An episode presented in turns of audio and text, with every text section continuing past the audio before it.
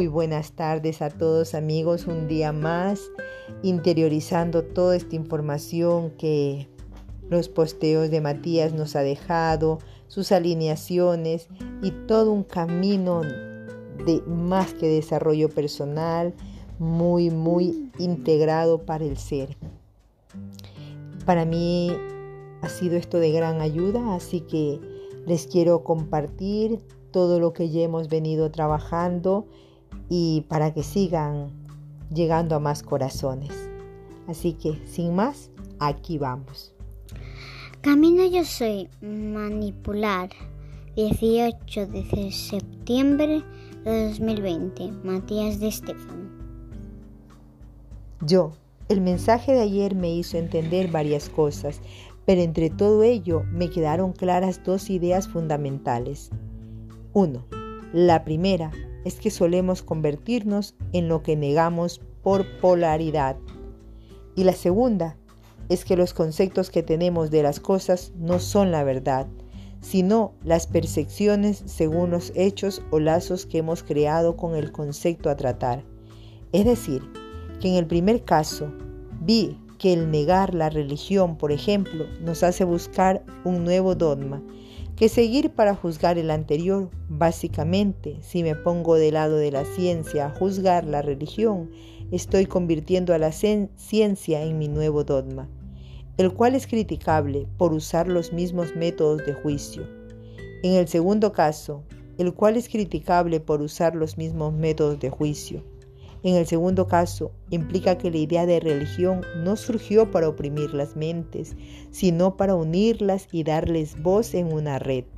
El concepto que tenemos hoy, negativo de una religión, es por los sucesos que los individuos de las mismas han llevado a cabo a lo largo de la historia. Bajo este argumento podríamos decir que toda ciencia es mala porque es la ciencia la que creó la bomba atómica. Soy todo lo que vemos en nuestras vidas son solo perspectivas emocionales y sentimentales, los filtros del ser, contemplando las realidades. Tu naturaleza es prejuzgar, pues todo lo que llega a ti es filtrado por tu experiencia y conocimiento de las cosas. Esto es lo que genera tantas batallas en el mundo, la mayoría innecesarias y absurdas, que separa a hombre de mujeres, a blancos de negros, izquierdas y derechas, cielo e infierno, religión y ciencia, y tantos otros. La única verdad es que todos sois todo, y no podéis escapar de ninguno de los opuestos. Como en un imán, cuanto más intentes alejarte de la fuerza opuesta, más duro será el colapso al enfrentarte a ella. Por más que niegues tu opuesto, éste volverá a ti de una u otra forma, y la crisis se dará cuando veas que te has convertido en lo que juzgabas. El prejuicio es una herramienta útil en el proceso de adaptación al medio, pero inútil en el proceso de la toma de conciencia o la búsqueda de la coherencia. Yo, ¿en qué sentido? Soy, por ejemplo, tomemos el fuego. En un primer encuentro con el fuego, el mismo te maravilla, porque es alucinante de calor, luz, genera colores, consume cosas, pero te sorprende hasta que te quemas. El momento en que te tocaste el fuego y tu sistema nervioso interpreta inmediatamente que ese elemento bonito genera dolor, lo que haces es poner juicio sobre él. Juicio viene del latín iudis, que significa indicar. En cierta forma el concepto habla de que poner un juicio en algo es básicamente etiquetarlo e indicar a qué categoría corresponde. Así, en tu futuro ya no hará falta que vuelvas a quedarte cuando veas quemarte, cuando veas fuego. Entenderás que ya sea una brasa, flama, incendio, una vela, una chispa, una hoguera o una parrilla, tu cerebro te indicará con antelación los posibles resultados dolorosos de tocarlo. Indicar con antelación se dice prejuicio. Yo ahora entiendo por qué los prejuicios son útiles entonces, pero ¿qué hay de los prejuicios que decimos tener que eliminar? Soy, el fuego quema, pero también cocina. Ayuda a hervir el agua para matar los microbios y bacterias en la misma. Te da calor en el invierno. Reduce los restos de una cosecha. Calienta el baño para una buena ducha. Da luz en una noche oscura y sin luna. Detiene la propagación de enfermedades mediante la cremación.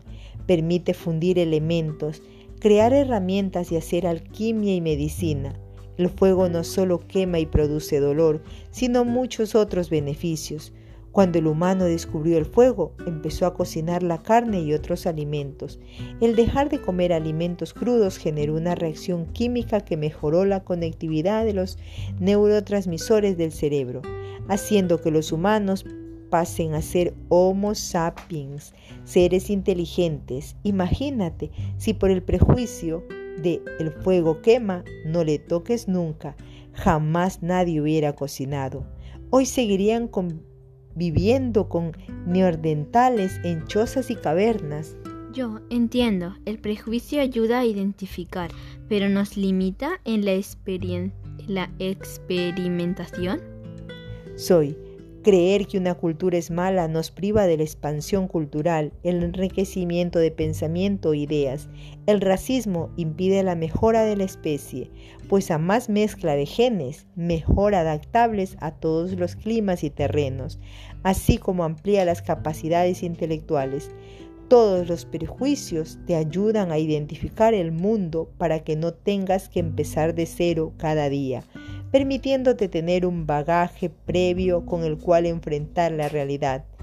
Como haber aprendido las letras te sirve para leer cualquier texto, pero si piensas que solo tus letras son las buenas, tu mundo se reducirá a los idiomas que escriben con tu alfabeto, privándote del enriquecimiento de otros países, culturas y conocimientos. Yo, lo mismo que nos hace ser y entender el mundo, es lo que nos limita y aleja de él. Soy la paradoja de la existencia, lo mismo que preserva tu vida e integridad, es lo que te impide vivir tu vida por miedo a perder dicha integridad. Pero este mecanismo funciona solo en el plano de la inconsciencia, pues cuando te vuelcas al mundo de la conciencia, el prejuicio pasa a ser un indicador como tal, pero no un límite. Nadie es libre de prejuicios, pero sí puedes usarlos libremente. Yo, ¿de qué forma? Soy cuando hablas de generalidades, por ejemplo, frases como los blancos son así, los chinos son de esta manera, los negros lo hacen de tal forma, los cristianos son así, los musulmanes son de esta otra forma. Todos suelen usar generalidades, son prejuicios que agrupan conceptos y no son erróneos, ayudan a conceptualizar, a comprender cualidades y defectos de una mente colectiva cuando hablas de una historia específica o una geografía, las mismas han moldeado la psiquis de un pueblo, idioma, cultura, religión, y puedes entender a mucha gente mediante los conceptos generales, lo cual te ayuda a comprender desde el prejuicio lo que puedes tomar o dejar de ellos, qué es útil para ti y dónde puedes valorar sus cualidades. El aspecto negativo radica en catalogar a todos como iguales, sin permitir la idea de que cada individuo en el grupo a su vez tiene singularidades. El concepto de individuo pasó al de familia y de familia se ha pasado a pueblo, de pueblo a cultura, de cultura a nación y de nación a raza y de raza especie, lo que significa que el individuo, sin encontrar su propio potencial, su capacidad de ser quien realmente es, relega su poder al grupo más cercano y la familia, ese grupo por miedo a sentirse desplazada, relega el poder a un grupo mayor de familias que llama pueblo. Y así se van generando las generalidades que dan lugar a los grandes preconceptos y prejuicios de la historia.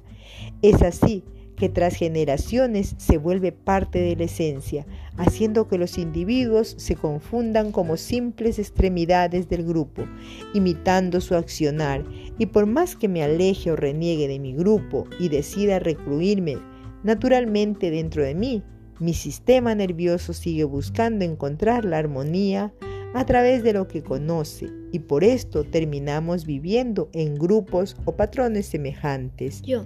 Es lo típico que se dice que no importa cuán, cuán lejos te escapes de tus problemas, estos te seguirán porque siempre estuvieron dentro de ti. Soy exacto, porque es información celular anclada en el sistema nervioso central. Por esto mismo, las personas que buscan la libertad se sienten presas en todos los sitios a los que van. Y cuanto más abren sus ojos, más se dan cuenta de que el sistema es lo mismo y se sienten presos en él, llamándole la Matrix, porque se sienten atrapados en los prejuicios, porque lo que ven del mundo es desde los filtros emocionales. Presta atención y verás que los nativos americanos en toda América, sobre todo los pueblos de las selvas y estepas, no conocían el concepto de libertad, simplemente porque no concebían el concepto de esclavitud. Así, la libertad es un estado natural, no algo que deba ganarse. De igual manera, el trabajo para los pueblos amerindios no existía la noción del trabajo como en el mundo europeo, por lo tanto tampoco existía el concepto de ganar el pan con el sudor o sufrir para tener éxito, pues sabían que la madre naturaleza les entregaba todo y que siempre tenían lo que necesitaban si sabían observar y vivir en armonía con el entorno. Por otro lado, los europeos tuvieron que luchar siempre por los pocos recursos generados en los escasos meses de verano en territorios limitados, con lo cual implicaba que ganarse el pan era un esfuerzo, una batalla contra el clima y los enemigos. El esfuerzo y el trabajo son conceptos de la esclavitud en que, a los siervos se les amenazaba con un látigo de tres palos en los extremos, con los que recibían un castigo si no había, esfuerzo.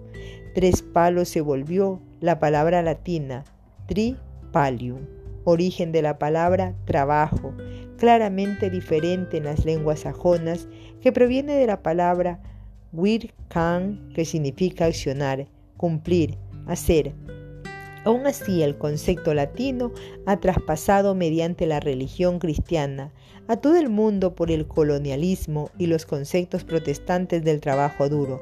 Se han manifestado en la división capitalista de la cultura económica desde la revolución industrial, así como en las sectas cristianas tales como Trabajo de Dios, el Opus Dei.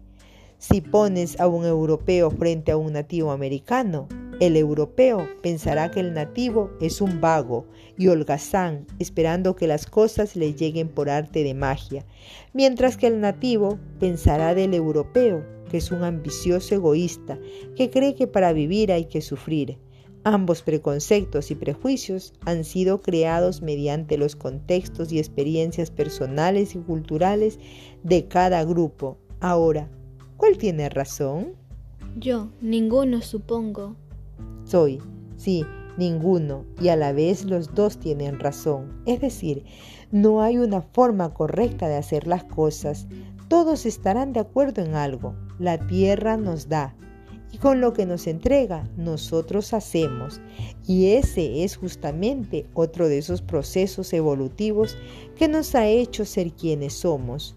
Son nuestras manos las manos del homínido han dado la capacidad para crear cosas, plasmar herramientas, pero sobre todo en el humano le han permitido además moldear ideas intangibles, en tanto los homínidos toman un palo y una piedra y con sus manos le dan forma de herramienta para cavar, obtener raíces, moler el grano o hacer cientos u otras acciones útiles al día a día para sobrevivir.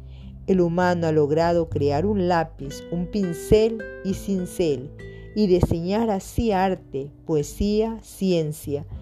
Aquí es cuando descubres el concepto de utilizar las manos para crear, algo que en latín conoces como manipular. Y este es el proceso al que quería llegar. Evolutivamente, el homínido desarrolló las manos para manipular su medio y cuando gracias al fuego desarrolló su mente, se dio cuenta que podía manipular las ideas también. Yo, de aquí viene el prejuicio o preconcepto que tenemos de la palabra manipulación, aplicada a los gobiernos, religiones, filosofías y espiritualidad, culturas y tantas otras. Soy. Manipular es visto hoy como la forma de controlar a los grupos e individuos. Esos grupos de los que hablamos, sobre los cuales el individuo relegó su poder, son fáciles de manipular en ideas. Y la razón es sencilla. Es más fácil moldear una idea para un grupo de miles de personas que comparten el mismo prejuicio que a miles de individuos con distintos preconceptos entre sí. Por ello es más fácil crear una educación débil repetitiva, basada en la memorización y, y la competencia, que generar una educación de creativos y librepensadores. Miles saben manipular materiales, pocos saben manipular mentes, pero todos sabemos manipular lo mismo. Yo, ¿qué cosa? Soy las emociones. La manipulación es fundamentalmente emocional. Por ello estáis controlados por miedo, hambre, necesidades, sexo y amor. Las emociones son la energía básica de la acción, el combustible creativo del poder personal del ser. Si pierdes la capacidad de conectarte contigo mismo, no sabrás el poder que tienes en ti y desperdiciarás la energía, dejando de ser creativo para convertirte en autómata relegas el poder energético al automatismo del grupo, te vuelves irresponsable de ti mismo y entregas la responsabilidad a otro, ya sea un líder, jefe, guía político, salvador, etc. Al no manipular tu propia energía, la misma se vuelve con la corriente y pasa a ser manipulada por alguien externo. Entonces en ese momento un mecanismo evolutivo se convierte en un limitante y pasa a ser un sistema de manipulación. Yo, así todas, así todos manipulamos. Soy. Oh, sí, claro, la capacidad creativa se debe al poder energético del sacro. Allí, en tu útero gestador de vitalidad, se encuentra la clave que te permite manifestar de latín hacer una fiesta con las manos, y por ello las manos manipulan tu poder interior para plasmar tus ideas en la materia. Pero a veces esa energía no la tenemos nosotros y la buscamos en los lazos emocionales, sentimentales que tenemos con nosotros. Allí lo que haces es convertirte en un parásito, una bacteria o virus que utiliza la energía del otro como si fuese arcilla, manipulando tu ser. Yo, es horrible darse cuenta de esto. Soy, pero necesario. Antes de desarticular la manipulación de todo un sistema de prejuicios y control planetario, debes desarticularlo en tu propio mundo interno. ¿No te parece que accionar desde ahí es mucho más coherente? Yo, sí, claro, evidentemente, ponerme a juzgar la manipulación de los sistemas externos sin reconocer que uno también lo hace en su día a día. Con los más allegados es hipócrita. Soy, cuando hablamos de que, de que negabas a la religión por su manipulación, ahora, ¿entiendes cómo se logró dicha manipulación? Yo sí entiendo y por ello entiendo que no es la religión o la ciencia o un gobierno, sino el conjunto de los individuos que han convertido en sistema de relajar, a relegar el poder en el grupo por temor a, a ser rechazado. Soy por esto la tarea de hoy es escribir tus propias manipulaciones emocionales. La pregunta es, ¿Cómo y a quién manipulas emocionalmente en tu vida? Esta pregunta lleva implícita la idea de que la manipulación busca utilizar la energía o capacidad del otro para poder lograr un fin de una necesidad propia que no logró satisfacer por mí mismo. Las manipulaciones pueden ser de todo tipo. Yo desde decir frases como me encalzarías eso es que está en la mesa, por favor. Pero con tono de pena, tristeza, con hasta nadie te querrá más que yo. Lo cual puede crear una inseguridad en el otro, de crear que es imposible ser sentirse. sentirse amado por otros y muchos otros ejemplos peores que ni se me ocurren. Soy. El sacro es la creación para crear. Para crear necesitas las manos. El humano evolucionó en la mente y por lo tanto puede manifestar ideas creativamente.